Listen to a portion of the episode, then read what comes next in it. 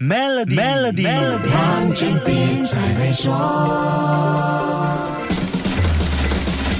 你好，我是黄俊斌。二零二二年，许多科技公司估值大翻车，风投的资本也因为市场震荡而踩刹车。成功变成独角兽的初创企业是少得可怜，科技业萎靡不振，初创企业更是步步惊心。大家都尽可能提高本身的实践能力和改善获利条件，来守住公司的估值。一进入二零二三年，有一家科技公司很快成为全球的关注点，它的高估值成了当前萎靡不振市场中的耀眼之星。这家科技初创就是人工智能。实验室 Open AI 消息传出，这家科技初创正在跟投资人洽谈，通过要约收购方式向公司的股东，包括雇员，收购他们手上的股票。由于收购的资本集团都是大咖，当中就有 Thrive Venture 和知名投资人 Peter Tal 联合创办的 Founders Fund。只要交易完成，Open AI 的估值预料将会达到两百九十亿美元。这家人工智能实验室是少数能在当前逆势当中让估值不减反而倍增的独角兽，而且。还会是全球二十家最有价值私人企业之一。OpenAI 在二零二一年进行要约收购时的估值已经是一百四十亿美元，之后二级销售的估值更上升到两百亿美元。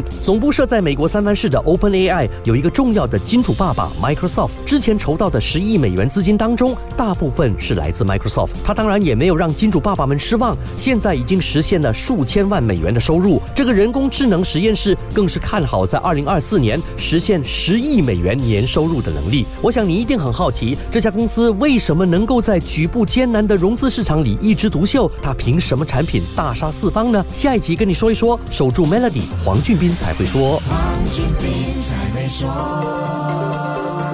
马上浏览 maybank.my/cny 二零二三，观看 Maybank 的贺岁短片《喜悦的神秘秘方》。